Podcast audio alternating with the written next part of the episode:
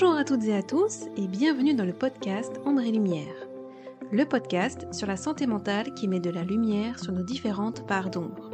Je m'appelle Gwendoline Bichot, j'ai 34 ans et j'ai décidé de créer ce podcast car je souffre moi-même de différents troubles psychiques et émotionnels et j'ai ce besoin de mettre des mots, MOTS, sur des mots, MAUX, et de pouvoir apporter mon soutien à toutes ces personnes qui vivent des choses extrêmement difficiles et qui n'osent pas en parler ou qui se sentent seules. Retrouvez-moi chaque jeudi sur toutes les plateformes pour lever le voile sur les troubles de la santé mentale. Parce que ce n'est pas juste dans notre tête et que ce que nous vivons est bien réel, il est important d'exprimer ce que l'on ressent à l'intérieur pour ne plus avoir besoin de faire semblant à l'extérieur. Si cet épisode vous plaît et que le podcast de manière générale vous semble pouvoir être utile à d'autres personnes, n'hésitez pas à le partager et je vous invite même à le noter avec la note de votre choix sur iTunes. Laissez-moi un petit like ou un commentaire, je prendrai plaisir à vous lire et à vous répondre. Aujourd'hui, on se retrouve pour un épisode un peu spécial, puisque j'ai interviewé Dorothée Most, qui fait de l'accompagnement et des coachings, mais aussi de la sophrologie, de la danse-thérapie et bien d'autres choses encore. J'avais envie d'échanger avec elle sur son rôle de maman, justement en tant que coach et en tant que personne souffrant d'anxiété et d'agoraphobie. Ce podcast s'intitule La voix des mamans et je vous invite à aller l'écouter pour mieux découvrir son univers. C'est parti, je vous souhaite une belle écoute et on se retrouve juste après. Bonjour à tous et aujourd'hui on se retrouve pour un nouvel épisode de La voix des mamans. Un épisode un peu spécial parce qu'aujourd'hui on va faire une sorte de interview melting pot ping-pong avec euh, Gwendoline que je ne connais que via les réseaux, mais une jeune fille qui m'a beaucoup touchée, qui a un podcast également qui s'appelle Ombre et Lumière, que j'ai découvert sur Spotify et que je vous conseille, qui est d'une sensibilité, d'une vérité absolue. Et j'ai souhaité, je lui ai demandé en fait qu'elle, à son tour, m'interviewe et qu'on utilise du coup ce podcast pour toutes les deux, euh, pour parler d'anxiété, d'agoraphobie, pour me livrer encore plus que je ne le fais déjà sur les réseaux, pour parler évidemment des activités. Euh, d'accompagnement et surtout, surtout, bah, du coup, pour aider des mamans et pas que, des femmes, des futures mamans ou des femmes qui aimeraient devenir maman. Donc aujourd'hui, bienvenue Gwendoline et merci du coup de me donner la parole en avance. Comment vas-tu? Hello. Hello Dorothée, bah ça va, merci beaucoup. Et toi? Eh bien, écoute, ça va, je suis ravie d'échanger avec toi. Et surtout, je pense qu'on va avoir plein de choses à, à te dire et je suis euh, contente que tu puisses me donner la parole et qu'on puisse libérer tout ça. Avec plaisir. Oui, c'est un vaste sujet. Tout à fait. Alors, du coup, je vais te laisser, toi, mener l'interview. Évidemment qu'on mhm. va échanger, mais du coup, la parole et le micro est à toi pour la voix des mamans et pour Ombre et Lumière. Allons-y, c'est parti. Oui, alors du coup, moi, j'avais des questions pour toi. Comme je sais que tu es maman, j'avais des questions parce que moi, mon agoraphobie, par exemple, m'empêche de, de, faire des enfants parce qu'il y a toujours cette petite part de moi qui me dit «Oh, comment je vais gérer euh, mes enfants euh, alors que moi, euh, j'arrive déjà pas à me gérer moi-même. Comment euh, je vais faire si je transmets à mes enfants mon agoraphobie, mes peurs, mes craintes et que eux viennent à leur tour en souffrir et, du coup, j'avais des questions par rapport à, ça. Est-ce que toi, avant de faire des enfants, tu t'étais déjà posé ces questions? Est-ce que tu t'étais dit, est-ce que je vais pouvoir m'en occuper? Est-ce que je vais leur transmettre mes angoisses? Est-ce que ça a été angoissant pour toi? Et comment tu l'as vécu ça au début, avant de faire des enfants? Est-ce que tu t'es posé ces questions? Alors déjà, il faut savoir qu'avant d'être maman, moi, je n'étais pas du tout dans le coaching, j'étais journaliste. Et que mmh quand je me suis mariée, j'ai commencé déjà à avoir, euh, même si c'était depuis toute jeune, mais des crises d'anxiété très fortes et d'agoraphobie. Euh, mon vrai problème, je pense qu'il est en rapport avec l'homme de manière générale, dû à des traumatismes d'enfance et dû aussi à la vision que j'ai de la paternité et de l'amour, ça c'est évident. Donc, du coup, en fait, j'ai toujours eu l'utopie, je dis bien l'utopie, et, euh, et je, je, le répète et je le crie haut et fort. J'ai eu l'utopie de croire qu'un enfant allait me réparer. En fait, je pense qu'avoir un enfant, quand on est très anxieux et quand on a des problèmes d'agoraphobie, je pense que c'est une réelle épreuve, mais qu'on en fait ensuite une force si on arrive à se dépasser et à dépasser ça. Ensuite, je pense que chaque histoire est extrêmement différente. Chaque histoire, en fait, eh ben, euh, nous mène à, la quête de nous-mêmes. Alors aujourd'hui, je te parle de ça parce que j'ai avancé, parce que j'ai souffert, parce que je suis tombée, que je me suis relevée et que même si c'est pas facile tous les jours, et ben, j'ai découvert une force incroyable en étant maman. Mais c'est vrai qu'avant de devenir maman, moi, j'avais plutôt l'utopie, donc j'étais dans le contraire. Euh, j'étais vraiment dans une pensée contraire à la tienne. J'étais dans l'utopie de croire que quand j'allais être maman, tout allait s'envoler, ce qui n'a pas été le cas. Mais en tous les cas, je sais que mes filles aujourd'hui, parce que je suis croyante et que je crois en Dieu. Je suis de confession juive et donc du coup je crois en Hachem, qui est notre Dieu. Je suis très spirituelle et je suis persuadée que le destin m'a fait tomber enceinte extrêmement vite sans que je le veuille vraiment pour les deux, parce que ça a été deux histoires vraiment miraculeuses, euh, pour que justement je puisse me relever, me chercher et surtout me trouver. Parce qu'en fait, grâce à elle, j'ai extrêmement souffert et j'ai vécu un début de maternité très dur. Mais en fait, je pense qu'elles ont été mon meilleur, euh, ma meilleure épreuve, en fait, mon meilleur médicament. Tu vois, j'ai la boule à la gorge de t'en parler parce qu'aujourd'hui, pour moi, c'est toujours très dur d'avoir des problèmes mmh. d'agoraphobie et d'anxiété quand tu es mmh maman. C'est très handicapant. Mais aujourd'hui, pour rien au monde, je referai marche arrière et je garderai ma liberté d'avant parce que je pense que sans, cette, euh, sans mes deux enfants, sans cette vie-là, je pense clairement qu'avec tous les soucis que j'ai eus intérieurs et extérieurs dans ma vie, je pense que je serais tombée et que je n'aurais jamais eu la force de me battre comme je me bats aujourd'hui. Et c'est en ça. Donc en fait, oui, dis-moi. En fait, tes enfants t'ont fait quelque part. En fait, toi, tu l'as vu comme, ok, je, si j'ai des enfants, peut-être qu'au contraire, ça va me faire sortir de ma zone de confort. J'aurais pas le choix et euh, je devrais me dépasser. Et, et voilà, en fait, tu l'as plutôt vu comme ça finalement.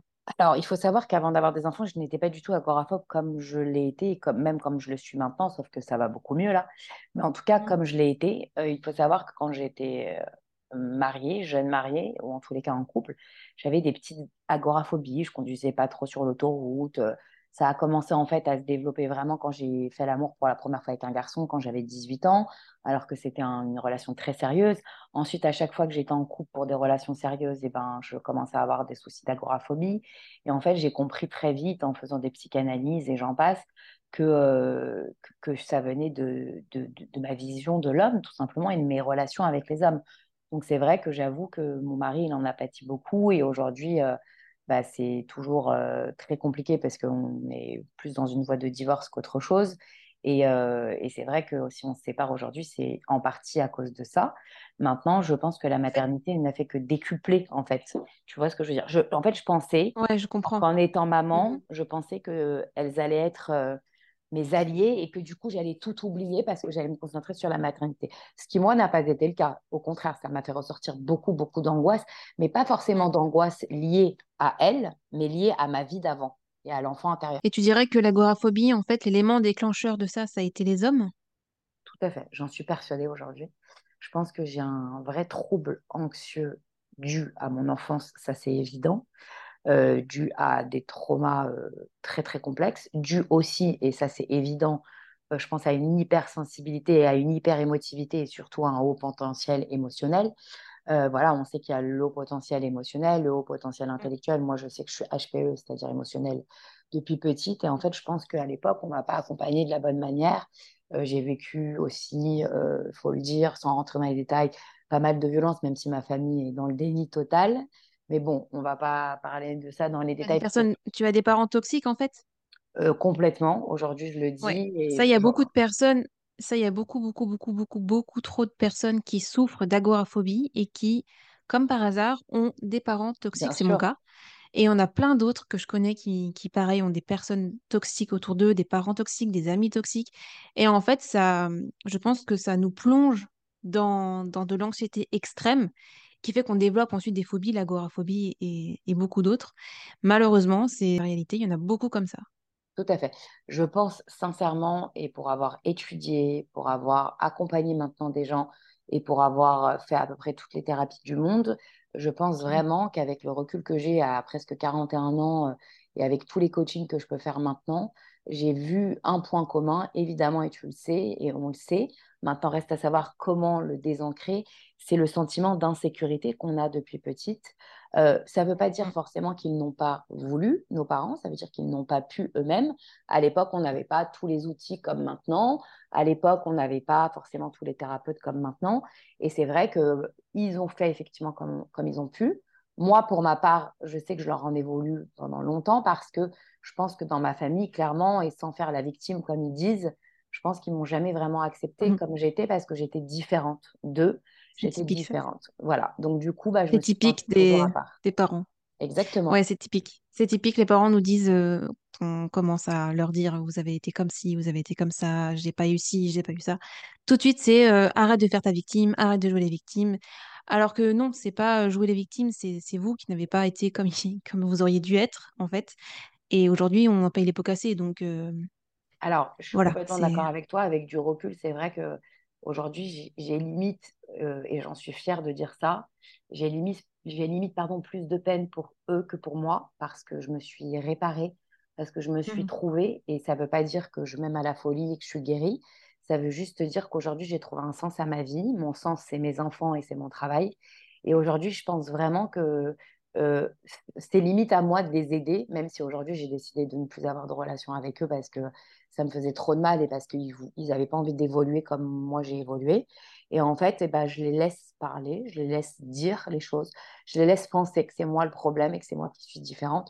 Effectivement, c'est moi qui souffrais le plus, on va dire. Effectivement, c'est moi qui ai plus de Mhm. sensibilité, plus de problématiques et forcément plus d'handicap qu'eux, puisque c'est moi qui ne peux pas amener mes enfants là où je veux, c'est moi qui ne peux pas voyager là où je veux, c'est moi qui suis euh, bah, euh, dans la, dans, dans l'insécurité. Mais en vrai, de vrai, euh, je fais comme je peux. Et aujourd'hui, je pense que c'est moi qui suis dans la vérité, comme on dit en hébreu, dans le émet. Et après, bah, c'est comme ça, c'est Hachem qui a décidé et je l'accepte. Même si ça fait mal, en tout cas, je suis dans une période où je, je suis beaucoup plus dans l'acceptation que la colère et, et je remercie Dieu et je me remercie moi-même on. On passe par plusieurs phases, en fait. On passe par le, la colère, la tristesse, le déni, l'acceptation. Enfin, on passe par plein de phases dans ces cas-là. Et euh, moi, c'est pareil, j'ai coupé, euh, entre guillemets, les ponts avec mes parents. C'est-à-dire qu'on se voit une fois de temps en temps, mais euh, voilà, moi, je ne vais plus chez eux pour, Parce que bah, si c'est pour être mal après pendant euh, 10-15 jours, c'est pas la peine. Je Mhm. leur laisse leur toxicité. Je vais rebondir un instant. Tu parlais de ton, de tes coachings. Est-ce que tu peux nous présenter en détail tes activités que tu fais par rapport à ça? Et ensuite, on reviendra sur, sur l'agoraphobie, Bien comment tu sûr. vis, les symptômes, tout ça? Eh bien, je pense qu'avec du recul aujourd'hui, avec le peu de recul que j'ai de quelques années, je pense que c'est mon anxiété et mon agoraphobie et, et mon mal-être intérieur qui ont fait qu'aujourd'hui, je fais ce métier et j'en suis hyper fière. Et c'est pour ça qu'aujourd'hui, je- j'essaye vraiment d'être transparente sur mon compte. Euh, j'essaye vraiment, vraiment, euh, avec les, les mamans et les jeunes femmes que j'accompagne et les enfants également, j'essaye vraiment de, raconter mon histoire parce que euh, je n'ai aucune honte de dire que j'ai des soucis euh, d'anxiété et, d'agoraphobie parce que je pense très sincèrement déjà que ça ne m'appartient pas et que ça ne fait pas de moi quelqu'un de, de, de moins fort pour aider les gens, quelqu'un de moins compétent. Je pense contraire. Mm. vraiment exactement. Maintenant, aujourd'hui, on peut croire que parce que on a, euh, moi, je sais que mes deux problèmes, ça a toujours été l'anxiété, le poids en faisant des yo-yo, etc. Mais en fait, en Mhm. vrai, euh, je me dis aujourd'hui que c'était dix fois plus sain et dix fois mieux, bah, euh, je pense, de prendre 10 kilos que d'aller me droguer ou d'aller me bourrer de médicaments. Aujourd'hui, je Mm. pense qu'on fait comme on peut et c'est exactement ce que j'essaye de, de transmettre comme message. Je, je dis tout le temps, on me répète tout le temps que je suis une coach euh, libératrice, que j'ai libéré la parole et le corps. Et en fait, c'est en ça que je me place. En fait, euh, je ne faisais pas du tout ça. J'étais journaliste, j'étais dans le show-off. J'étais dans les prods, je gagnais très bien ma vie. Puis j'ai commencé à voyager, voyager. Forcément, avec l'agoraphobie, c'est compliqué. Quand je me suis mariée et que je suis tombée enceinte deux semaines après le mariage, ça a été encore plus compliqué. De là, j'ai Mm. vécu des crises atroces au point que je ne pouvais plus faire ce métier, au point que je ne Mhm. pouvais plus aller travailler euh, à plus que cinq minutes de chez moi, jusqu'au moment où ça s'est rétréci, où je pouvais plus du tout aller travailler en prod. Et ça a été très compliqué parce que l'agoraphobie, bah, comme on le sait, euh, déjà, il y a différentes formes d'agoraphobie. Moi, j'ai absolument pas peur de la foule. J'ai absolument pas peur d'aller dans une salle de concert, dans une boîte, euh, dans un restaurant où il y a plein de gens. Ce dont j'ai peur, moi, c'est d'être obligée de rester quelque part, d'être obligée d'aller quelque part, de rester coincée et surtout d'être seule, euh, de, de, ne pas avoir quelqu'un qui puisse euh, me sauver, me récupérer, en fait, un peu à l'image d'un enfant qu'on n'a pas sauvé, qu'on n'a pas récupéré quand j'étais petite par rapport à plein de choses qui se sont passées compliqué de rentrer dans les détails parce que j'ai pas non plus envie de faire euh, de la peine et puis euh, d'avoir des histoires parce que voilà, tu sais que quand on se confie, on a des histoires après et des répercussions Mm, familiales. mm, mm. Mais sans rentrer dans les détails, moi en tout cas, je l'ai vécu comme ça. Eux, peut-être qu'ils ne l'ont pas vécu comme ça et eux, peut-être que eh ben, ils, ne, ils pensent que c'est moi qui suis dans le fond. En tout cas, mon enfant intérieur l'a vécu comme ça. J'ai eu plusieurs scènes qui m'ont marqué et aujourd'hui, en fait, moi, c'est plus un sentiment euh, c'est une peur de, de, de, la peur, c'est une peur du vide, c'est une peur d'être seule. Et en fait, ça a été très compliqué euh, bah, pour garder mon travail. Donc après, j'ai fait du casting et j'ai fait des piges en freelance. Et du coup, bah, mon champ s'est rétréci de plus en plus. Et quand je suis tombée enceinte, euh, euh, bah, de pire en pire. Et en fait, euh, j'ai été très malade pendant des mois. Ce qui fait que du coup, bah, je me suis renfermée. Et en fait, au final, quand j'ai accouché de ma grande, j'ai cherché vraiment à comprendre ce qui m'arrivait, puisque mon agoraphobie s'est décuplée fois un million, jusqu'au moment où, quand je l'ai amenée un jour à l'école, je me souviendrai toujours de cette phase, parce que je me souviens jamais de ma première vraie crise d'angoisse. En fait, ça s'est installé. Ça oh, le cerveau a fait un, Et oui, un reset. Mm. Exactement. Et en fait, je mm. sais que j'ai toujours été angoissée toute ma vie, mais pas pas au point d'être handicapée dans la vie, tu vois. C'est une sensibilité. Ça. Ouais, c'est quelque chose qu'on. Ça s'accumule en fait au fur et à mesure des années. Les traumatismes. Et exactement. Et des épreuves, des rencontres, des déceptions. Mm. Le truc, c'est qu'en fait, comme on ne se protège pas et comme on ne se préserve pas, bah, on accumule et après, on pète un câble et le corps, il ne suit plus en fait. Et c'est juste qu'on est, trop en danger, on est trop en, insécurité. Alors, je peux parler comme ça aujourd'hui parce que j'ai du recul, mais tu m'aurais interviewé il y a encore un an honnêtement, euh, j'aurais jamais parlé avec cette sagesse et cette maturité d'esprit, tu vois. Et en fait, quand je suis mmh. devenue maman, bah, ça a été horrible. Et oui, non, pardon, je reviens juste sur l'agoraphobie parce que c'est important s'il y a des femmes qui nous écoutent, des jeunes femmes, des ados ou des femmes. D'ailleurs, j'en profite pour faire, euh, pour faire une, petite, euh, une petite pub, entre guillemets. J'ai fait un, un, podcast sur l'agoraphobie que je vous invite à aller écouter directement sur mon podcast André Lumière. Il est disponible sur toutes les plateformes de téléchargement. Il est assez complet, donc je pense que ça pourra vous aider. Exactement. Et pour des femmes qui ont des, de l'anxiété et de l'agoraphobie, je pense qu'il faut vraiment qu'elles écoutent des choses comme, euh, comme toi, enfin des, des, éléments, des vidéos, parce que parfois, on ne sait pas trop où se placer, on ne sait pas trop qui on est surtout, mais ce qu'on a, on ne comprend pas trop le problème. Il faut savoir vraiment, et je le dis rapidement, parce qu'on est plus là pour parler, euh, voilà, émotion aussi, et puis euh, en rapport avec la maternité, c'est vrai, mais je veux vraiment qu'on comprenne que l'agoraphobie, euh, moi, à chaque fois que je rencontre quelqu'un, on me dit Ah oui, toi, tu as peur de la foule, ah bah, tu vas pas venir parce qu'il y a beaucoup de monde. Absolument pas, je n'ai pas peur du tout des gens. J'aime les gens, je travaille avec les gens. Euh, je suis très à l'aise, je parle très bien. Euh, voilà, j'ai juste. Il y a beaucoup de personnes qui pensent que l'agoraphobie et la peur de la foule, c'est la même chose, mais c'est deux phobies bien différentes en fait. Bah, voilà, et j'en parle aussi dans mon épisode d'ailleurs. Je, j'invite vraiment les gens à écouter. Et en tous les cas, moi, je n'ai jamais eu peur de la foule j'ai toujours eu peur d'être seule et de me retrouver seule avec moi-même. Et pourtant, je suis très indépendante, bizarrement, et très, au final, très solitaire parce que j'aime avoir mes moments. C'est juste que j'aime aussi avoir des amis, que je suis très sociable. Facettes. Mm, mm. Oui, exactement. De facettes, en fait. Il y a toujours de facettes quelque mais, tu as tout compris. Et je pense que tu vas me rejoindre là-dessus. Les anxieux et puis les personnes très émotives ont besoin d'être seules aussi pour se retrouver. Tout à fait. Moi, je suis comme toi, j'ai un haut potentiel émotionnel et je suis hypersensible. D'ailleurs, j'ai fait un, épisode sur l'hypersensibilité. Et en fait, on a tout autant besoin d'être entouré que d'avoir des moments seuls pour se retrouver seul, pour euh, prendre du recul, pour méditer, pour souffler, pour se, euh, pour reprendre notre énergie. Et on a énormément besoin de ces moments-là, en fait. Et au plus, moi, je vieillis, j'ai 34 ans, mais au plus je vieillis, au plus j'ai besoin de ces moments-là. Alors qu'il y a 15 euh, ans, euh, je voulais pas du tout être seule, enfin, je voulais tout le temps être entourée. Mais au plus je vieillis et au plus j'ai besoin de, ces moments-là, en je fait. Je pense que le cerveau, il est tellement en suractivité qu'on a besoin d'avoir des moments de calme. On a besoin d'avoir des moments pour se nettoyer et des moments de réflexion. Et je pense que c'est primordial. Maintenant, c'est vrai que plus tu es anxieux, moins tu as, du... as des, des, facultés et des, des, facilités à être seul. Mais en vrai de vrai, le cerveau, il a juste peur. Mais en vrai, on en a vraiment besoin. Donc, je pense que c'est primordial.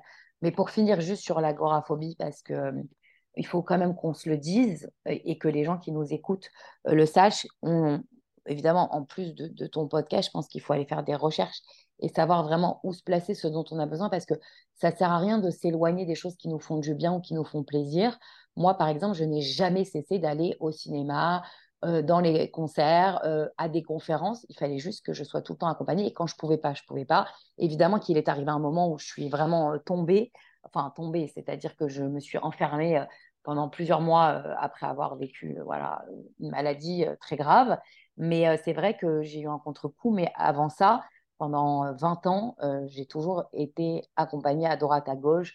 je me suis toujours débrouillée. C'est ça aussi l'agoraphobie, c'est de trouver une personne eh sécurisante quand on n'arrive pas à faire les choses seul. Moi, par exemple, ma mère qui a été agoraphobe pendant de longues années, en fait, j'étais un petit peu son, point de repère. Donc, si elle devait aller à la boulangerie ou faire des magasins, fallait que fallait que j'aille avec elle. Non pas parce qu'elle voulait passer du temps avec moi, mais parce que j'étais son point de repère, son point de sécurité. Et moi, après, quand j'ai grandi et que j'ai pris mon indépendance, je l'ai fait avec mon frère. C'est-à-dire que j'emmenais mon frère partout.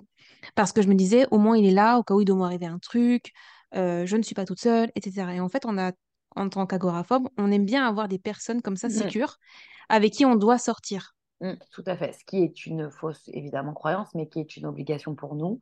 On fait comme on ça, peut, encore une fois, je le répète. tout à fait. On ne fait pas comme on veut. Et en fait, euh, je pense euh, sincèrement, bon, en ce qui te concerne, que tu as dû faire évidemment un transfert et c'est tout à fait normal.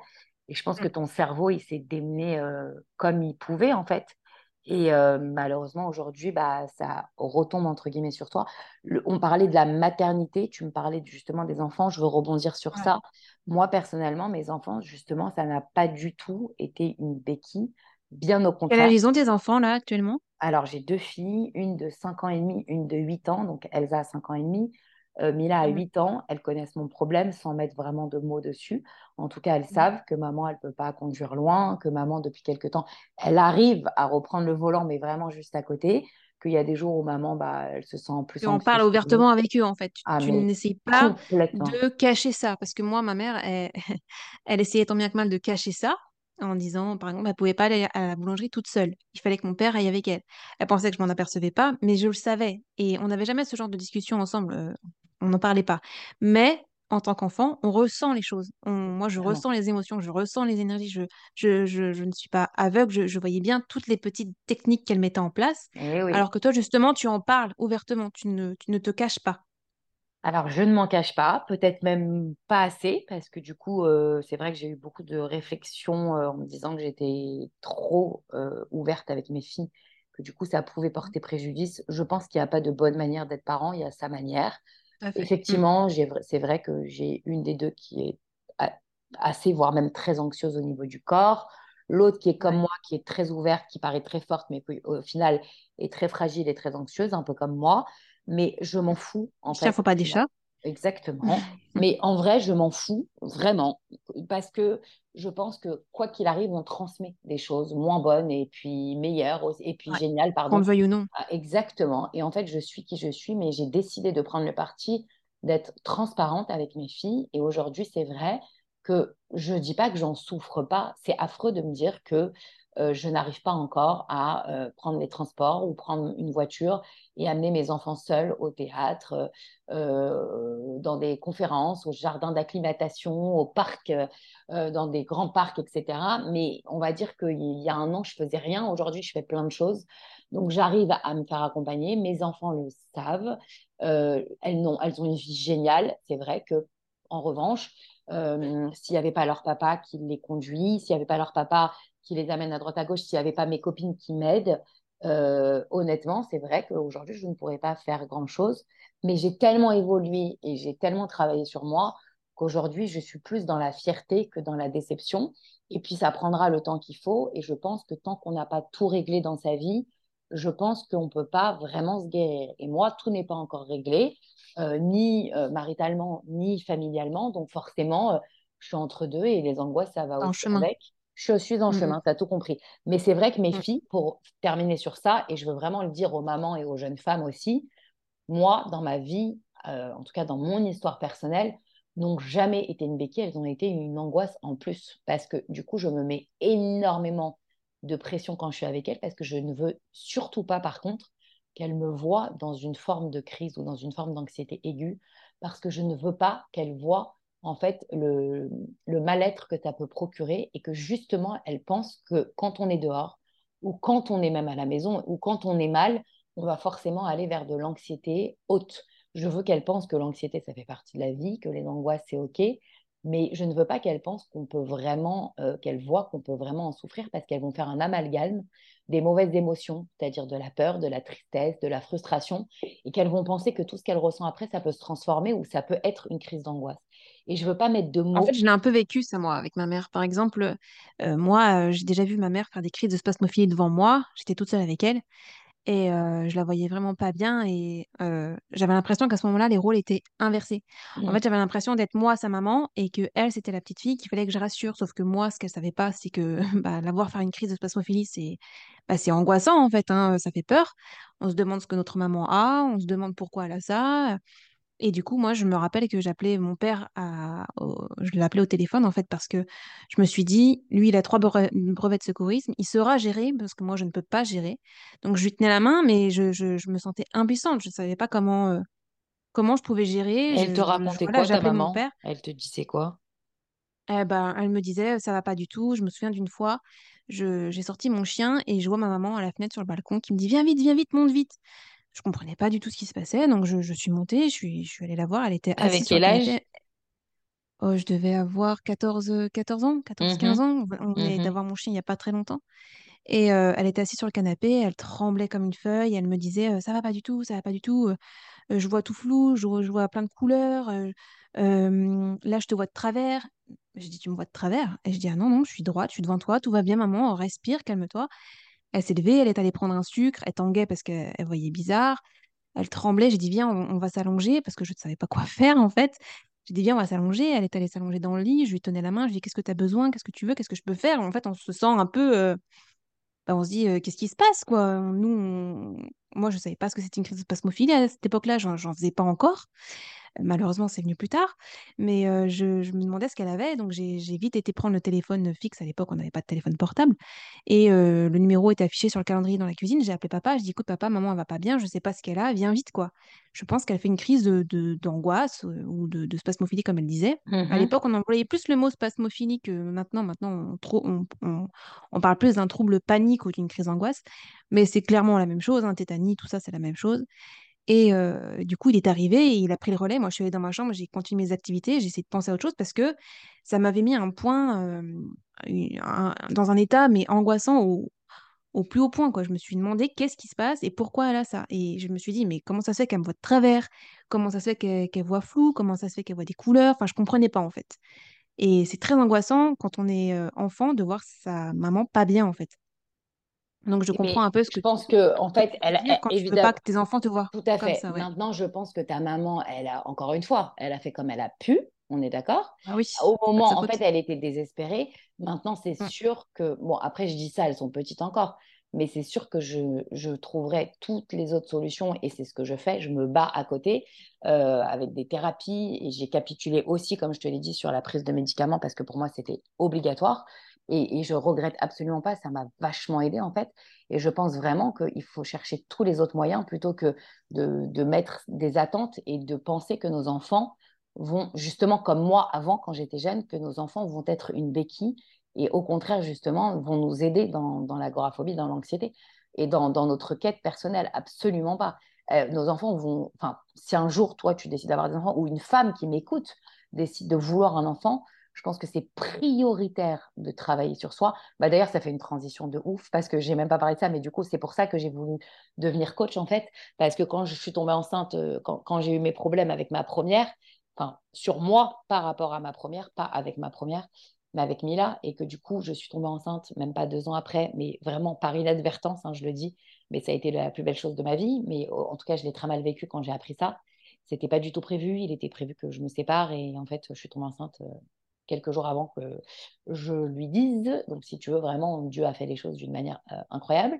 Mais euh, je, je, pense que tout était écrit et je suis très heureuse de ça. Mais, en tous les cas, je dis bien mais, euh, j'ai décidé, quand je suis tombée enceinte d'Elsa, de me faire accompagner par une doula. Et en fait, ce sont des femmes qui Mhm. t'accompagnent en prénatal et en postnatal. Et ça m'a littéralement transformée. Ça a Mhm. transformé ma maternité et surtout bah, ma grossesse, en fait, avant, avant ça. Et j'ai accouché avec elle, j'ai accouché dans l'eau, enfin, jusqu'à presque la fin, quoi, dans une salle spéciale euh, à Saint-Cloud, à l'hôpital Saint-Cloud.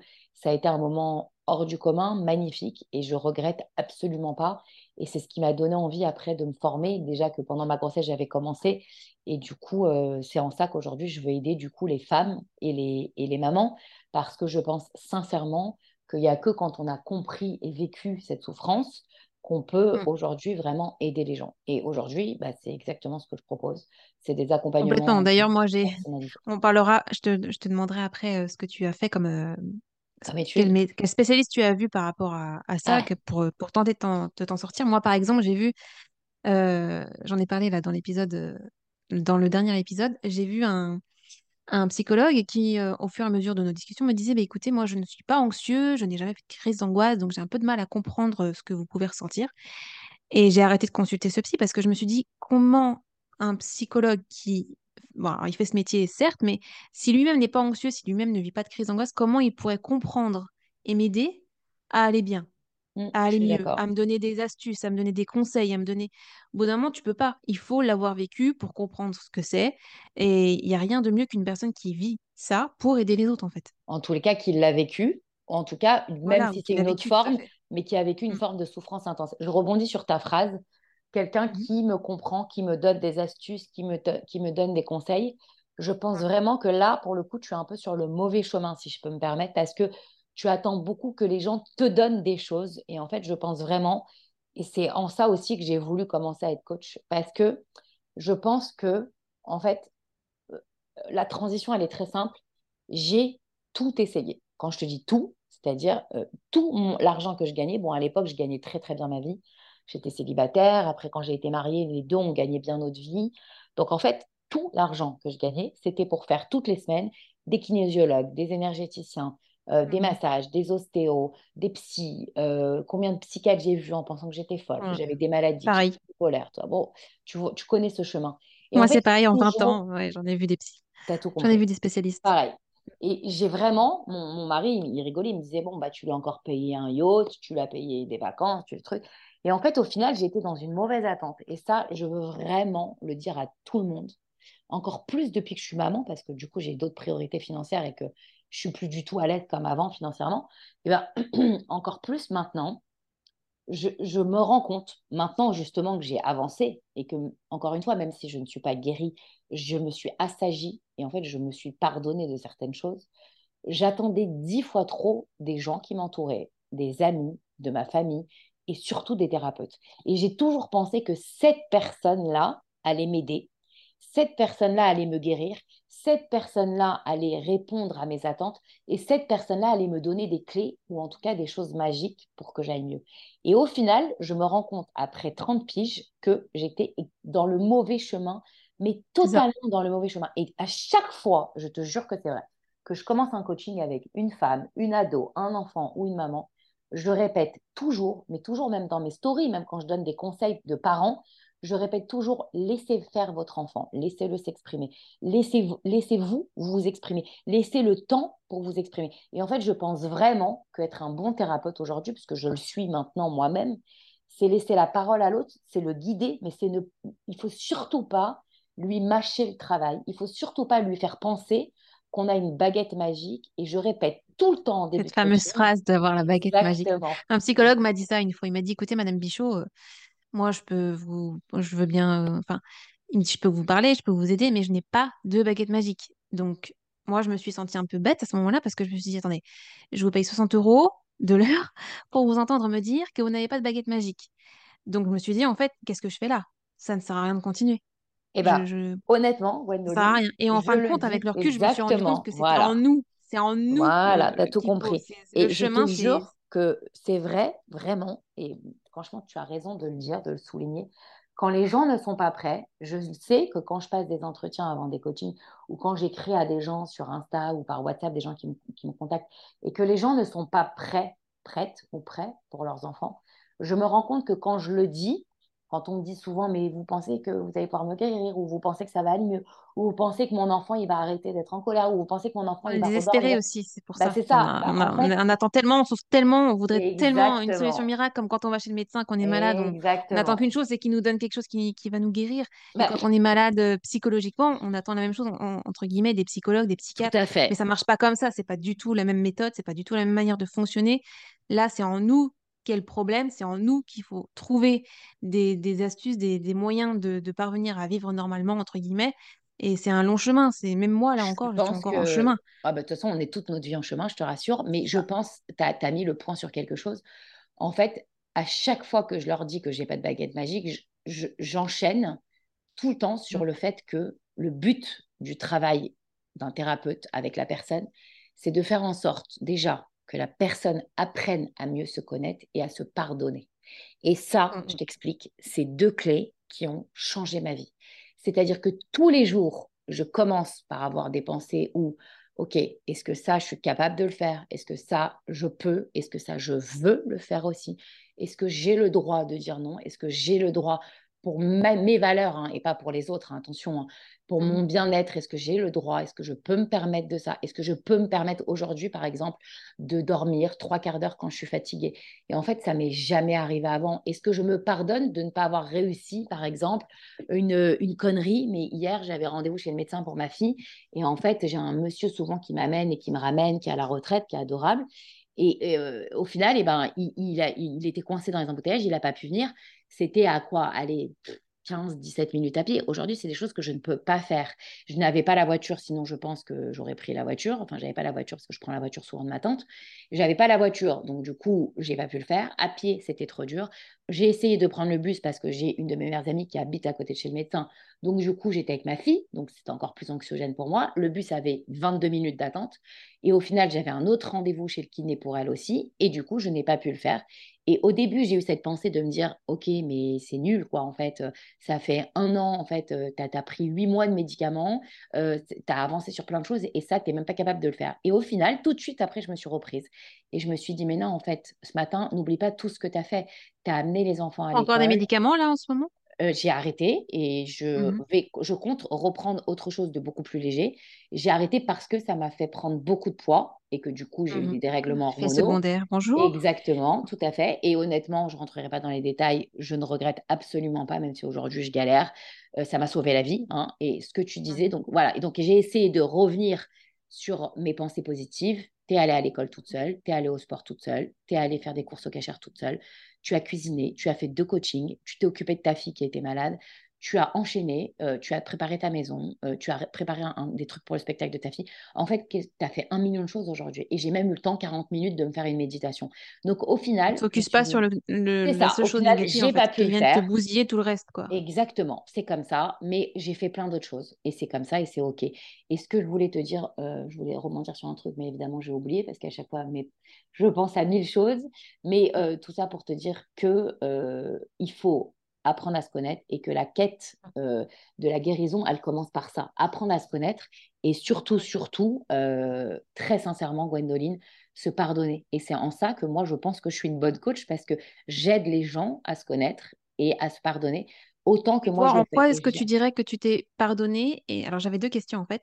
La première, c'est en, en quoi toi tu t'es pardonné? Qu'est-ce que tu t'es pardonné, si tu t'es pardonné aujourd'hui? Et Mmh. euh, est-ce que tu aurais pu ne pas prendre de traitement du tout Ou est-ce que c'était vraiment, vraiment nécessaire et que tu n'avais pas d'autre solution à ce moment-là?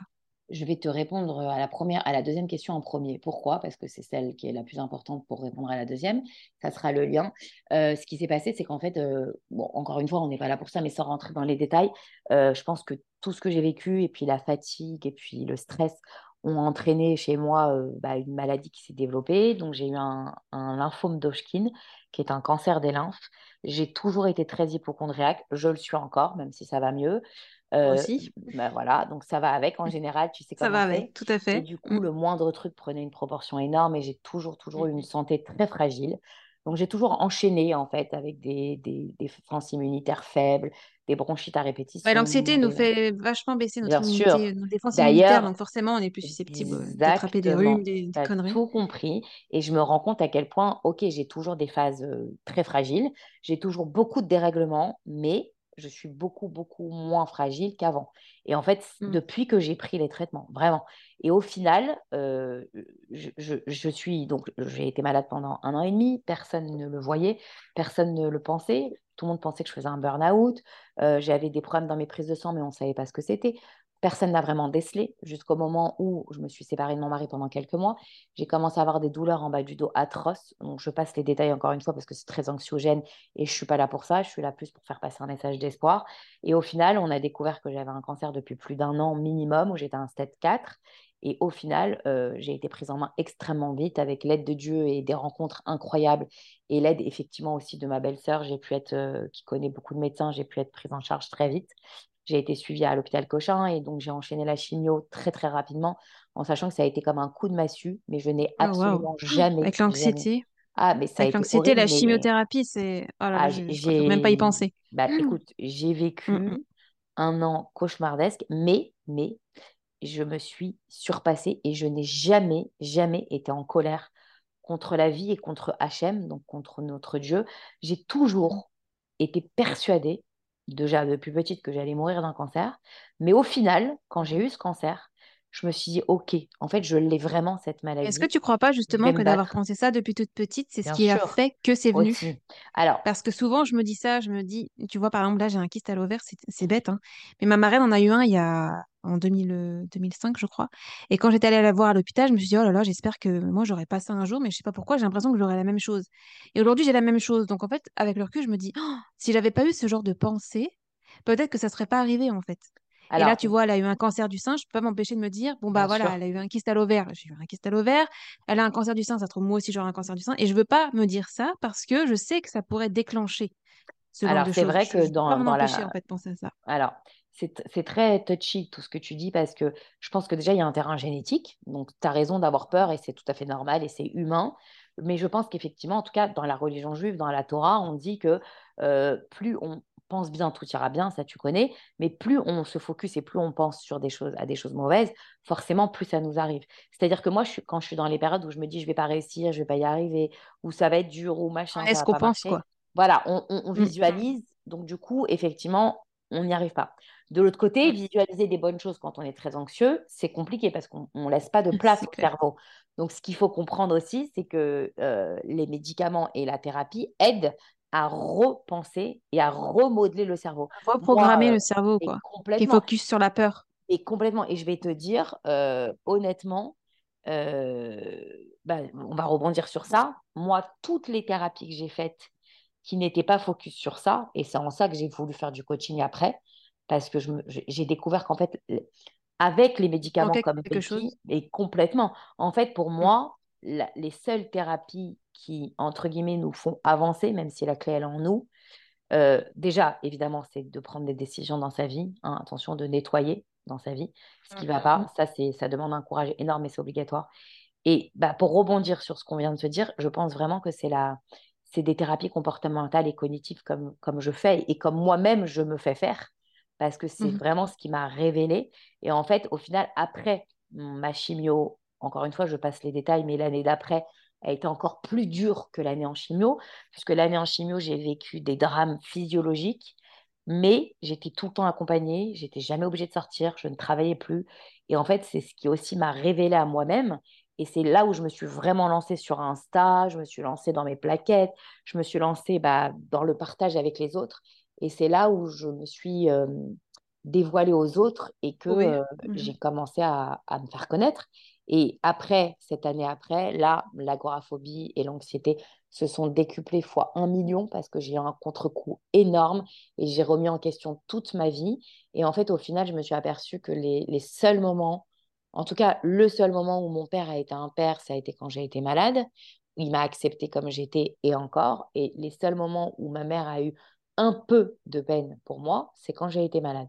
Et dès que j'ai été guérie, et ben, c'est comme si j'étais redevenue celle qu'on ne peut pas saquer, qu'on mmh. pense être euh, trop comme ci, pas assez comme ça. Parce qu'il devait avoir, une, je pense, une part de culpabilité en eux qui disait. En fait, ils ont dû se remettre en question. Oh, j'aurais peut-être pas dû être aussi méchante avec elle. J'aurais pas dû... Donc, au moment où tu, tu étais malade, ils, ont, ils sont rentrés dans une forme de, voilà, de culpabilité. Et à partir du moment où, où voilà, tu étais guérie, bah, la culpabilité s'est envolée et ils sont devenus comme avant, en fait. Tu as tout compris. Et c'est redevenu des parents normaux avec évidemment leurs capacités et leur blocage à eux aussi, en sachant que eux n'ont pas eu la chance de travailler comme nous on peut travailler avec des gens. Et est-ce que eux ont des phobies, euh, d'agoraphobie, des problèmes aussi comme toi, d'anxiété, tout ça? Euh, Ah oui, ah si, si, ah si. Mon ah père euh, mmh. est sous médoc et des gros, gros problèmes d'anxiété. Ça peut être héréditaire aussi. Ah oui, mais ça l'est, mais complètement. Mmh. Il est d'origine, moi je suis ashkénaze, donc il est enfant de déportés, de la Shoah. Euh, c'est transgénérationnel. J'ai fait beaucoup de travail sur ça aussi. Je me suis beaucoup libérée aussi. Et c'est en ça que j'aide aussi beaucoup les gens parce que je me suis formée à ça et que je comprends aussi que c'est transgénérationnel et que ça ne nous appartient. Enfin, il n'y a pas que ça qui nous appartient. Et puis de l'autre côté, ma mère, elle est très anxieuse aussi. Les deux ont mmh. une faculté énorme à prendre des médicaments. Encore une fois, ce n'est pas de leur faute, mais j'ai été élevée dans le fait que c'est tout à fait normal de prendre des médicaments, d'où le fait que je ne voulais pas en prendre. Mais donc, pour rebondir sur ta deuxième question aussi, enfin sur la, fin de la première, euh, mmh je n'ai pas pu y échapper. C'était où ça, vraiment où je me faisais interner, en fait? Je le sais. C'est-à-dire que je mmh. je suis jamais devenue folle, mais j'avais une vie je n'avais plus de vie, en fait. C'est-à-dire que pendant un an après la chimio, ça a été un cauchemar physiologique et psychologique. Tout est remonté. je n'arrivais presque plus à sortir de chez moi, je n'arrivais plus à être seule j'étais l'ombre de moi-même. J'ai eu un énorme dérèglement hormonal à cause de, tous les médicaments et de la chimio. Donc, j'ai pris beaucoup de poids que j'ai beaucoup de mal à reperdre. Mais aujourd'hui. D'ailleurs, je, rebondis sur ce que tu dis. entre parenthèses, tu dis que tu ne pouvais pas être seule chez toi. Il faut savoir que l'agoraphobie, pour ceux qui nous écoutent, c'est une forme d'agoraphobie aussi. C'est-à-dire que l'agoraphobie, on peut avoir peur de sortir de chez soi. On peut avoir peur aussi d'être chez soi tout, tout seul ou toute seule. Tout à fait. Ça aussi, c'est une autre forme d'agoraphobie. Mmh. Et donc, du coup, tu as tout résumé. Je ne pouvais plus être seule en sachant que je ne pouvais plus supporter les autres puisque je ne pouvais plus me supporter moi-même. Et en fait, j'ai rencontré par le biais vraiment du plus grand hasard, en mettant un mot sur un groupe de mamans, j'ai rencontré une maman géniale à l'époque qui m'a conseillé un coach qui s'appelle Benjamin, euh, qui clairement, aujourd'hui, je le sais, m'a sauvé la vie, qui, je pense, comme tous les gens très haut potentiel, est aussi doué que fou, en fait. Mais euh, j'ai mis un mot en disant que je souhaitais perdre du poids, que je souhaitais être suivie par un nutritionniste, enfin par un, spécialiste, euh, mais en visio, parce que je pouvais pas trop me déplacer, je pouvais pas aller toutes les semaines chez quelqu'un et tout, et que j'ai eu un dérèglement hormonal, etc. Et donc, du coup, cette personne-là, je l'ai contactée, je suis restée deux heures et demie au téléphone avec lui, j'ai fait un visio, et au premier visio j'ai commencé l'accompagnement, et ben clairement, je vais parler de mon agoraphobie et paf, il me dit, écoute, euh, j'ai vécu aussi un drame dans ma vie, sans rentrer dans sa vie privée. J'ai eu deux ans et demi où je ne suis pas sortie jusqu'à la poubelle de chez moi. Je sais ce que c'est, je sais ce que tu as vécu. Et c'était parti et ça a été devenu ma bouée de sauvetage euh, à l'époque. Mais surtout, ça a été celui qui a fait en sorte que j'apprenne à me connaître et que je me dépasse. Et en fait, c'est en ça que je te dis qu'après, j'ai encore plus voulu me tourner dans les coachings comme ça parce qu'au début, j'étais dans les coachings plus superficiels, juste de problèmes familiaux, de problèmes de sommeil pour les enfants, de problèmes de colère ou juste de période prénatale, ce qui a été pour moi énorme et que je continue à faire parce que j'adore faire. Mais au final, il m'a fait aller à la rencontre de moi-même il m'a aidé pendant un an, vraiment, vraiment, vraiment. D'ailleurs, je te dis une connerie parce qu'en fait, excuse-moi, je, l'ai connu quand j'étais en fin de chimio, en fait, je crois j'ai un trou. Mais en vrai, de vrai, c'est lui qui m'a aidé sur tout. Et au final, pendant un an, il m'a suivi, sachant qu'il n'habitait pas à Paris. Dans mes angoisses, à distance, il était tout le temps là pour moi. C'était le seul qui me calmait. Ça a été comme un, petit. Enfin, il est plus jeune que moi, mais comme un grand frère. Et au final, ce qui s'est passé, c'est qu'il m'a proposé, pour me sauver clairement et pour me former sur des choses avec du coup sa femme qui est naturopathe et, qui faisait aussi bah, de la médecine chinoise, du Seitai, du Reiki, etc. Il m'a proposé de partir pour une retraite, une formation et pour aussi bah, reprendre la forme, etc. Et commencer également aussi un accompagnement médical. il, m'a, il a insisté pendant des mois et des mois et des mois pour que j'aille voir plusieurs médecins et que j'ai des avis sur des accompagnements médicaux, sur des béquilles médicamenteuses. Et au final, je le bénis parce que sans lui, jamais j'aurais eu le courage de prendre ne serait-ce qu'une goutte d'anxiolytique, chose que moi, je me battais, je me battais contre ça, alors qu'en fait, ça a été la meilleure chose de ma vie. Et c'est ce qui a été que je fais aujourd'hui, euh, ce que je fais et que je suis qui je suis. Parce que du coup, ça a pu baisser, en fait, le système nerveux, ça a pu baisser ma souffrance. Et ça a fait en sorte que je m'éloigne et que je nettoie tout ce qui n'est pas bon pour moi. Et au final, je pensais que ça allait me voir faire trouble et ça m'a fait voir clair. Et ça m'a sauvée parce que du coup, j'ai réussi à, bah, déjà là-bas à apprendre, à, comprendre, à me former. Je me suis formée sur plein de choses, en partie la danse-thérapie. Aujourd'hui, j'en fais énormément dans mes coachings, même en visio. Je fais de l'expression corporelle et ça, ça va avec forcément l'inconscient. Ça libère, c'est extrêmement fort. Et ce garçon-là, bien qu'après, bah, voilà, il y a eu des petits différends et que comme il est très fort de caractère et qu'il est aussi, je pense, un peu instable, entre guillemets, bah, du coup, il a un peu disparu, donc ça m'a, beaucoup blessé. Mais je pense qu'il a fait sa mission. Je pense qu'il m'a aidé et il a été extraordinaire et il m'a sauvé, en fait, tout simplement.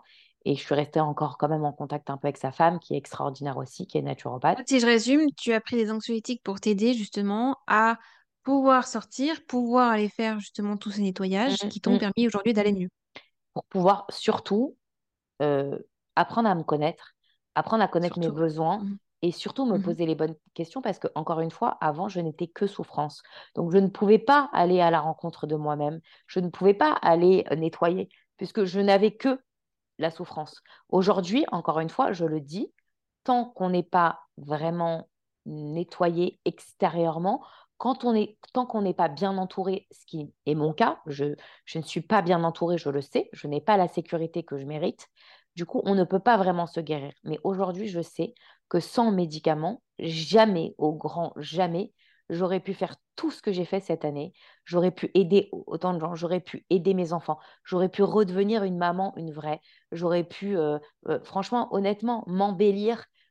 Et, même si j'ai pas perdu tous les kilos que je veux parce que bah, j'ai un dérèglement, parce que j'étais en chimio, parce que je suis en préménopause, parce que j'ai tout ça, parce que je suis gonflée aussi par rapport à toute la pression que j'ai, parce que bah, je vais vers un divorce, parce que tout ça, bah, aujourd'hui, même si tout n'est pas réglé, bah, les deux personnes que je remercie le plus au monde, c'est mon coach Benjamin, avec qui j'ai fait de la thérapie comportementale et cognitive, et mon mari. Ça a été les deux seules personnes dans ma vie à m'accepter vraiment comme j'étais et à me soutenir. Et honnêtement, euh, Alors, Jonathan, je vais rebondir sur ce que tu oui, dis. Moi, je suis donc mariée aussi, ça va faire, euh, ça fait 9 ans cette année, mais ça fait 17 ans que je suis avec lui. En fait, c'est mon premier amour. Et euh, au départ, euh, il n'était pas du tout euh, au courant de mes angoisses, bien qu'elles étaient déjà là, mais j'arrivais plutôt à les camoufler au départ parce que les symptômes n'étaient pas trop prononcés. Et au plus les années ont passé, au plus, bien, évidemment, on s'est installés ensemble, donc il a fallu que je me dévoile un peu plus, etc. Mais je ferai un épisode sur l'anxiété dans le, couple, quand, une des deux personnes est anxieuse, comment ça se passe. Et euh, bah pareil, c'est, lui, entre guillemets, qui m'a aidée. Et pour les TCC, j'en ai fait plusieurs, avec plusieurs psychothérapeutes différents. Et ça n'a jamais été euh, une bonne méthode pour moi parce qu'elle n'a jamais fonctionné. J'ai aussi fait la thérapie de l'acte, donc de je l'acceptation et de l'engagement. Mhm. Pareil, c'est très compliqué aussi. Euh, en fait, toutes ces thérapies, pour moi, c'est pas... Ça marche pas, en fait. Alors, heureusement que ça marche sur d'autres personnes. D'ailleurs, tu en es la preuve. Non, Heureusement. alors attends, je, Mais je- je te, moi, moi, Je me permets de te moi, couper, ça n'a pas belle. marché. Alors, je vais t'expliquer pourquoi ça n'a pas marché, parce que avant, avant, avant que je prenne des médicaments et avant que je rencontre cette personne, je disais comme toi, et j'en ai fait des millions des thérapies et comportementales et cognitives d'une manière aussi. Hein. J'ai même essayé le MDR, l'hypnose et j'en passe, etc. hein, on est d'accord? Voilà, tout Je à fait. pense très sincèrement, voilà, il y a deux, y a deux raisons pour lesquelles toi, ça ne marche pas, je pense, et toutes les femmes qui m'écoutent pourront se poser la même question. Là, déjà, c'est une question de moment. Je pense que tu n'étais pas prête, déjà, premièrement. Ça, c'est évident. Et deuxièmement, je pense que tu es trop en souffrance pour que ça marche. Tu es trop en boucle. Tu ne peux pas guérir tant que tu ne baisses pas le niveau du système nerveux. Ce n'est pas possible. C'est-à-dire que, comme me disait Benjamin, il ne comprenait pas ça. Enfin, je ne comprenais pas, pardon, ce qu'il voulait me dire. Je pensais qu'il ne me comprenait pas. Euh, en fait, il me disait, c'est chimique dans ton cerveau. Euh, tes neurones, tes neurotransmetteurs sont tellement en vibration dans le mauvais sens, ils sont tellement dans le feu, en fait, dans la souffrance, que tu n'es que concentré sur ça. Je ne dis pas qu'aujourd'hui, je ne suis pas concentrée sur mon anxiété, puisque j'y pense à peu près un million de fois par jour. Je ne dis pas aujourd'hui que je suis complètement libre de mes faits et gestes, puisque tout est quand même complexe encore et compliqué. Mais aujourd'hui, je sais que je ne suis pas que ça. Et aujourd'hui, je sais que mon cerveau, il est plus dans la vie que dans la souffrance. Avant, ce n'était pas le cas. Et toi et tous les gens qui, qui vont nous écouter, je l'espère, vont comprendre que tant que on ne trouve pas une solution de fond pour travailler la forme, on ne pourra pas aller mieux. Je ne sais pas si c'est les médicaments pour toi ou pour quelqu'un d'autre. Je ne sais pas si c'est une rencontre avec une bonne thérapeute ou un bon thérapeute. Ouais, moi, il si est hors de moment, question que mais je... Il est hors de question pour moi, en tout cas, de prendre des médicaments parce que j'ai vu de mes propres yeux les hum, catastrophes que ça a créées chez mon frère, chez ma meilleure amie, chez une amie, chez une cousine. Euh, je ne connais personne, en tout cas dans mon entourage ou dans mes amis, qui ont pris des médicaments et qui sont aujourd'hui totalement guéris. Au contraire, mon frère est entré dans une forme de dépendance, il a dû passer par un sevrage, il est épileptique maintenant. Donc, j'ai vu les dégâts que ça pouvait causer et je me suis fait la promesse que jamais je ne prendrai un seul de ces médicaments. Ma grand-mère qui en ouais. prend, euh, qu'on a pris très jeune, elle en a pris toute sa vie. Elle a 86 ans maintenant, elle est toujours sous médicaments. Et il est hors de question que je prenne des médicaments chimiques toute ma vie. Il est hors de question que je rentre dans une forme de dépendance. Et il est absolument hors de question que je subisse le moindre effet secondaire. Parce que là encore, j'ai, j'ai d'autres, personnes que je connais qui ont des effets secondaires, euh, mais euh, juste euh, très, très, très, très, très bizarres. et moi, ça me fait peur et il est hors de question que je touche à ça. Donc, les médicaments n'ont jamais été. D'ailleurs, je suis allée voir une psychiatre un jour qui, à la première, au premier rendez-vous, je lui dis écoutez-moi bien, je viens vous voir pour trouver des, des, des solutions, mais je ne veux pas prendre le moindre médicament. Donc, ne m'en prescrivez pas, c'est pas la peine. Quelques séances plus tard, elle m'a dit bah, écoutez, Madame Bichot, vous souffrez d'un trouble anxieux généralisé, ça me paraît compliqué euh, si vous ne prenez pas de médicaments, donc je vais vous en donner, mais ne vous inquiétez pas, hein, c'est euh, c'est pas sur une assez, longue, une assez longue période pour que vous soyez euh, dépendante, etc. Mais moi, là, elle mhm. m'avait perdue. Je l'ai laissé raconter son histoire, je suis partie, merci, au revoir, je suis jamais revenue. En fait, il faut comprendre, je pense que tu as fait complètement un, transfert sur les gens autour de toi, et j'étais pareil que toi, donc je peux te le dire, et sur les effets négatifs plutôt que sur les effets positifs sur toi qui pourraient avoir lieu. Maintenant, tu as fait un amalgame, je pense, de tout ça en, regardant le négatif. Moi, pendant 18 ans. parce qu'il n'y a eu aucun, aucune. Oui, mais moi, je peux t'en sortir. Euh, bah, je peux t'en sortir sans. Et tu as la preuve en face de toi de quelqu'un qui a pris des médicaments et qui euh, a beaucoup, beaucoup avancé grâce à ça. Je viens de te le dire, c'est que si j'avais pas pris de médicaments, je pense que soit je serais morte, soit je me serais suicidée, soit je me serais fait interner. Et je pense que malheureusement, quand on traîne trop pendant des années avec, euh, avec ces souffrances-là, et qu'on n'a pas les, bonnes, les bons moyens pour s'en sortir, autre que, que ça. Enfin, je pense que ça n'existe pas au bout d'un moment. Quand c'est tellement ancré, qu'on est tellement sensible, c'est compliqué de passer à côté. Je te dis ça, il y a encore un an et demi, deux ans, jamais de ma vie, j'aurais parlé comme ça. Je n'avais jamais pris une goutte d'anxiolytique. Mais au final, euh, il y a des médicaments aujourd'hui, grâce à Dieu, qui sont extrêmement légers, des médicaments qui euh, peuvent beaucoup plus t'aider que te desservir. Et aujourd'hui, il y a des choses qui n'ont pas d'accoutumance. Et la preuve, j'en suis la preuve, c'est qu'aujourd'hui, certes, ça m'arrive très souvent parfois d'en reprendre, mais je peux très bien m'en passer. C'est ça que je veux te dire. Et, pourtant, je, prends d'autres traitements, euh, voilà, d'autres choses, je ne rentrerai pas dans les détails, et, je suis obligée de les prendre, etc. Et ça, oui, effectivement, bah, je me dis, bah, c'est une obligation, c'est comme ça, je ne peux pas m'en passer. Mais en tout cas, au niveau des anxiolytiques et au, niveau des, des, traitements que j'ai pris par rapport à mes phobies, etc., mais c'est OK, quoi, en fait. Je veux te dire, ça durera le temps que ça durera. Et je suis persuadée que quand j'aurai réglé tout ce que je peux régler grâce aux médicaments, eh ben, je pourrai arrêter. Et, c'est évident, tu as encore une fois la preuve que je ne m'en serais jamais sorti sans. Et j'ai des millions d'exemples autour de moi qui, grâce aux médicaments, que ce soit anxiolytiques, antidépresseurs ou autres, ou même voilà, des, des métabloquants pour calmer le rythme du cœur et calmer le système, l'adrénaline et le système nerveux, bah, je pense que c'est parfois obligatoire, mais je pense que ça ne doit jamais être qu'une prise de médicaments. Et je pense aussi qu'il faut se faire accompagner, c'est évident, mais je pense aussi que ça peut être quelque chose de très léger pour des personnes qui sont extrêmement lucides, mais qui ont juste besoin de calmer les pensées. Maintenant, c'est sûr que si tu peux t'en passer, c'est génial, mais c'est évident que ce sera compliqué, si ça dure pendant longtemps, euh, de, faire sans. C'est ça que je veux dire aux gens, c'est ça que je veux te faire passer comme message. Pas que je prône les médicaments, je suis anti-médicaments depuis mon tout jeune âge. Ça a été un enfer de prendre de la chimio parce que mon corps, il a tout rejeté. Ils, m'ont dit qu'ils n'ont jamais vu quelqu'un de mon âge, à l'époque j'avais 38 ans, euh, avoir autant d'effets secondaires sur la chimio parce que je rejetais l'idée de prendre ce poison qui au final m'a sauvé la vie. Mais j'ai toujours capitulé parce que je savais que c'était ou ça, ou je mourrais, autant que les médicaments. Ensuite, je me suis dit, c'est ou ça, ou émotionnellement, je tombe et je meurs. Et je sais que ça prendra du temps pour toi de réfléchir à ça et j'espère de tout cœur que tu t'en sortiras sans.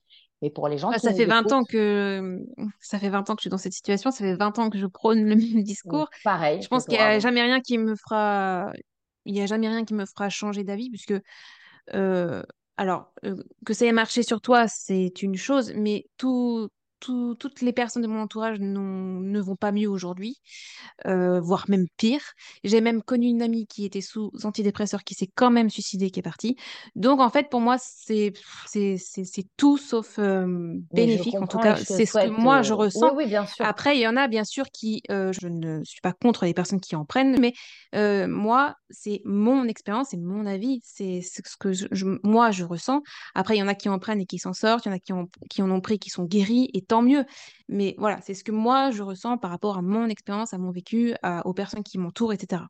La vraie question que tu dois te poser, tu dois vraiment te demander ce dont tu as besoin autre que les médicaments et tu dois vraiment essayer d'aller vers une, une quête sur toi-même et une quête personnelle parce que je ne pense pas que tu sois dans le bon angle de, de lutte, si tu veux, comme moi je l'étais avant. Et je me permets sur ça de dire qu'effectivement, malheureusement, j'ai un peu plus d'expérience que toi parce que j'ai encore plus souffert que toi. Tu vois, c'était vraiment horrible.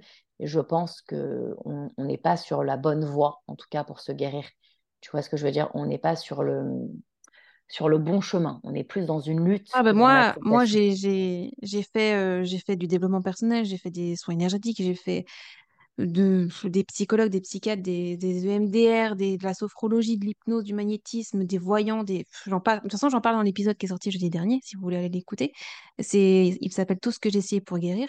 Mais jusqu'à maintenant, la seule chose qui m'a aidé, c'est d'apprendre à me connaître moi. De m'accepter avec mes qualités, de m'accepter avec mmh. mes défauts, de m'accepter avec mes pardons, mes parts de lumière, d'où mon podcast Ombre et Lumière.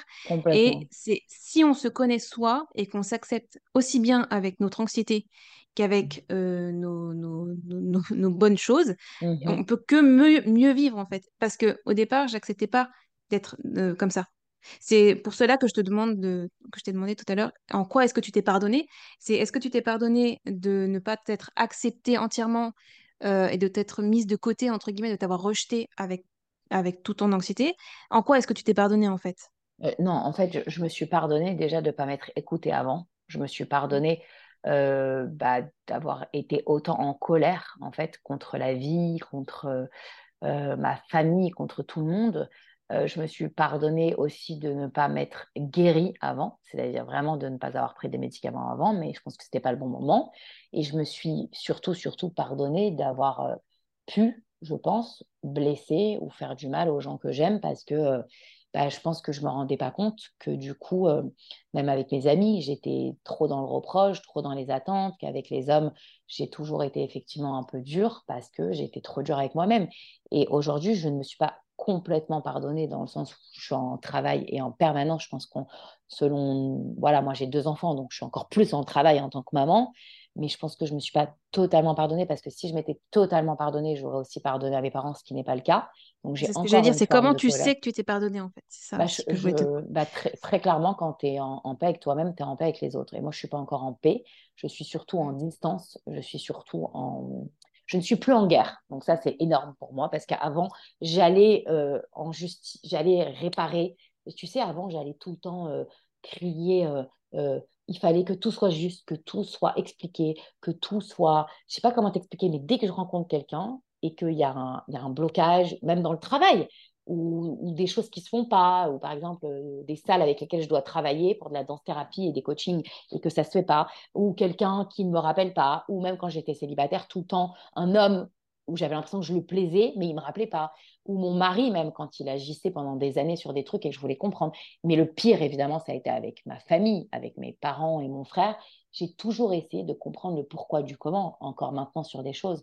Mais aujourd'hui, je, me rends compte que euh, j'en demandais clairement trop parce que, bah, parce que j'étais en insécurité et puis parce que j'avais l'impression qu'ils devaient se réparer de tout ce qu'ils m'ont pas fait quand, quand j'étais petite en fait. Et au final, en fait, personne ne me doit rien et je trouve que c'est malheureux même si j'ai pas forcément l'amour et l'intérêt de mes parents que j'aurais voulu et que je veux encore maintenant. Mais aujourd'hui, je pense que chacun fait comme il peut et que s'ils peuvent pas, bah, ils peuvent pas. Et que je pense vraiment que le meilleur allié, c'est nous-mêmes en fait on est notre propre solution et que les autres ne font partie que de plus, en fait. Et que même notre mari. notre propre thérapie. Mais c'est ça, en fait, on est notre propre thérapeute. Moi, je, en coaching, je le dis, je le répète, on, nous ne sommes que des guides et que les autres, quand ils sont là, c'est génial, mais quand ils ne sont pas là, on n'est pas censé être perdu.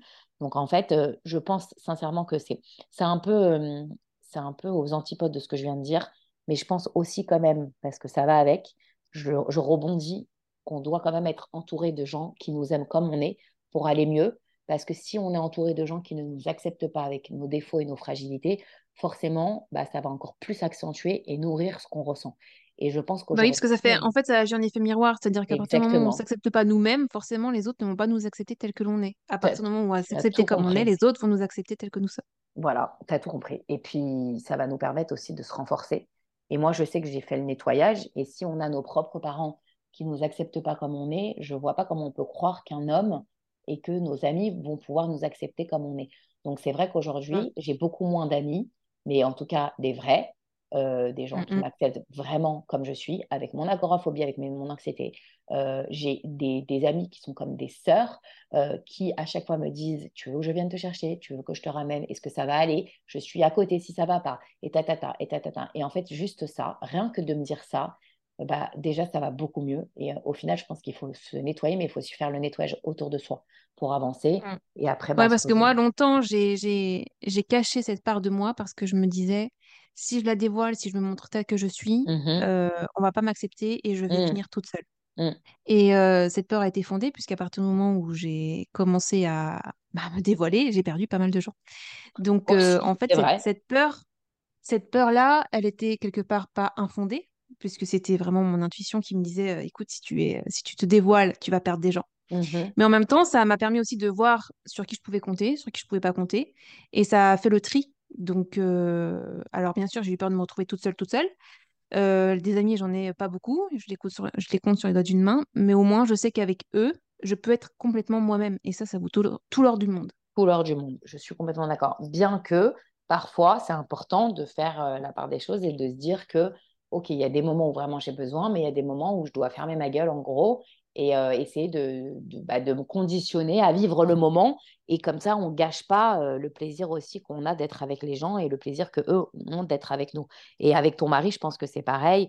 Le but, c'est quand même de faire un, comment dire, pas un mélange, mais un, mix des deux, tu vois ce que je veux dire, d'équilibrer tout ça. Et et bon, au final, je pense que le but, c'est d'être bien entouré, mais le but, c'est aussi d'apprendre à être bien avec soi-même. On est d'accord. De se sentir en sécurité toute seule et avec soi-même, C'est ça. C'est un long chemin.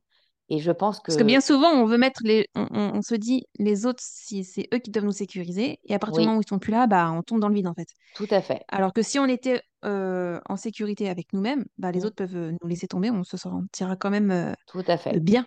Je pense que c'est vraiment le travail d'une vie. Et pour, euh, Oui. pour conclure un peu sur tout ça, je pense vraiment que euh, je, je le dis, hein, et je le dis surtout aux gens que je peux accompagner dans l'anxiété et, et dans l'agoraphobie. Euh, je pense que c'est quelque chose dont on ne se sort jamais vraiment. On apprend à vivre avec. On reste toujours fragile, mais je pense qu'on peut avoir une vie épanouie avec, tout en gardant cette nature anxieuse, avec évidemment bah, des périodes où ça va mieux que d'autres, ou des périodes où ça va moins bien. Mais c'est juste que quand on a des périodes où ça va moins bien, ou des jours où on est anxieux, bah, on en a moins peur qu'avant. Et je pense qu'en apprenant à se connaître, eh ben, même si on garde cette nature hypochondriaque, anxieuse, tout ce que tu veux, machin, machin, eh ben, en fait, on devient autre chose que ça. Et du coup, ça prend beaucoup plus de place que ce qu'on ressent. Et c'est très important d'aller à la de transforme. soi-même. Exactement, ça se transforme. Ça se Ne pas lutter, mais évolue. aller avec. Mm. Ouais, alors aller avec aussi, c'est compliqué parce que c'est comme si on te dit tu prends un sac de 100 kilos et tu marches avec toute la journée. Euh, moi, je vais répondre euh, à chaque fois, je rigole, je dis, mais, je dis à mes copines, mais mes frères, euh, dis-moi, c'est comme si on me disait euh, tu prends des pierres hyper lourdes et tu marches avec toute la journée. Mais c'est handicapant de ouf, tu peux pas vivre Ah avec. oui, Mais on plus le tu choix. nourris le bon côté, plus tu enlèves le mauvais côté. Plus tu nourris les bonnes pensées, plus tu enlèves les mauvaises pensées. Plus tu es dans la bonne action, plus tu enlèves les mauvaises actions. Et plus tu fais, et plus tu as envie de faire. Et moins tu fais, moins tu as envie de faire. Donc, ce qui fait que dans les journées où moi, je peux me le permettre, eh ben, je fais plein de choses pour combler un peu les journées où je pourrais moins faire. Et dans les journées où je peux moins faire, eh ben, j'accepte quand même plus qu'avant. Ça m'arrive d'avoir de la colère, de la tristesse, de la rancœur, d'être déçu de moi aussi encore, mais j'accepte dix fois plus. Et aujourd'hui, bah, grâce à ça, j'arrive à avancer dix fois plus qu'avant. Et c'est bizarre, mais moins je me mets de pression et plus j'y arrive. J'y arrive, tant mieux, j'y arrive pas, tant pis. Et au final, en me disant ça, ben, j'y arrive beaucoup plus euh, que, euh, que si je m'étais mis beaucoup de pression, si je m'étais mis beaucoup de pression comme avant. Mais c'est le travail d'une vie, attention, et je sais que je souffrirai toute Ouais. ma vie de ça. Mais c'est comme Mm, ça. C'est... Et puis, Di- Dieu nous a donné à toi, à moi et à nous autres femmes Et puis ça te permet aussi aujourd'hui de faire ce métier. Ça, si tu n'avais pas été comme ça, tu n'en serais peut-être pas là aujourd'hui. Oui, Donc en fait, euh, euh, moi, ça peut paraître bizarre, mais je me suis toujours cherchée professionnellement parlant. Et tu l'as dit tout à l'heure euh, que tu n'aimais pas être coincée dans un endroit. Et moi, euh, je voyais le travail comme ça. C'est-à-dire que j'aimais pas ce que je faisais, j'étais dans la vente. Et à partir du moment où je rentrais dans le magasin et que je savais que je devais y rester jusqu'à 19h, même si ça va pas, même si j'ai envie de partir, enfin, je me sentais coincée. Je supportais pas en fait. Et donc du coup, je me suis toujours demandé, mais qu'est-ce que je vais faire? Parce que je voulais être comédienne, mais avec mes phobies, c'était compliqué. J'ai fait les, les cours Florent, enfin j'ai fait les cours Florent. J'ai fait le, la semaine de stage intensif pour savoir si j'étais acceptée à l'école. J'ai été acceptée, mais l'école étant trop chère avec mes phobies, j'ai pas été. Mais j'aurais pu Mhm, faire l'école des cours Florent du coup. Et je me suis dit, bah non, ça va pas le faire. Et le deuxième métier que j'aurais voulu faire, c'est astrophysicienne. Mais il faut mhm. être doué en maths et en sciences, et c'était pas mon cas. Et donc, je me suis toujours dit, mais qu'est-ce que je vais faire? Qu'est-ce que je vais faire? Qu'est-ce que je vais faire? Ce qui fait que pendant cinq ans, j'ai rien fait du tout. Mon dernier emploi date de 2015 ou 2016. Et euh, c'est euh, c'est ce podcast, en fait, qui m'est venu à l'idée. Mon mari, euh, m'en a... En fait, c'est mon mari et c'est mon mari et euh, une vidéo de, de Marie-Estelle Dupont sur YouTube qui m'ont donné l'envie de faire ce podcast. Et en fait, je me suis dit, mais, mais mince, c'était sous mes yeux depuis tellement longtemps. En fait, je suis tellement en souffrance depuis longtemps que comment ça se fait que j'ai pas pensé avant à en faire quelque chose de positif? Comment ça se fait que fait. j'ai pas pensé avant? J'ai pensé à écrire un livre, j'ai pensé à faire une chaîne YouTube, j'ai pensé à...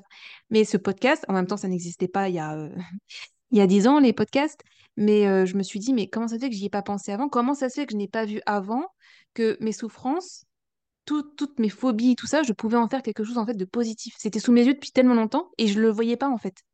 Je le voyais pas parce que c'était quelque chose que je voulais me débarrasser, je voyais pas euh, ce que je pouvais en faire. Au contraire, c'est plus moi qui voulais me faire aider que moi je voulais aider les gens.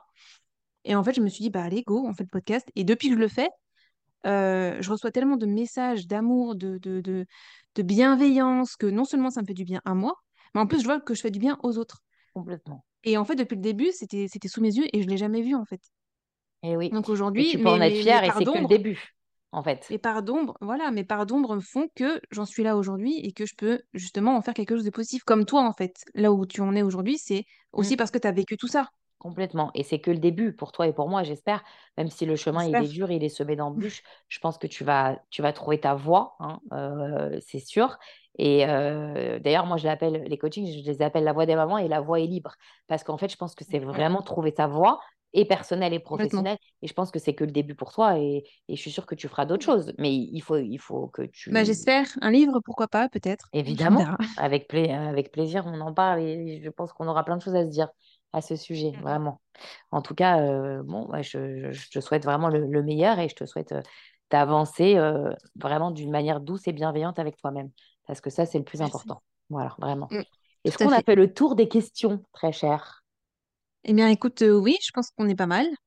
Bon, bah écoute, en tout cas, euh, je me permets de, de dire juste au- à toutes les femmes qui, qui m'écoutent et qui ont besoin qu'elles peuvent évidemment me contacter euh, bah, sur mon compte Insta ou, ou par, euh, par WhatsApp, évidemment, et que je les aiderai avec plaisir et, et que je leur enverrai avec plaisir mes Allez-y, propositions foncez. d'accompagnement.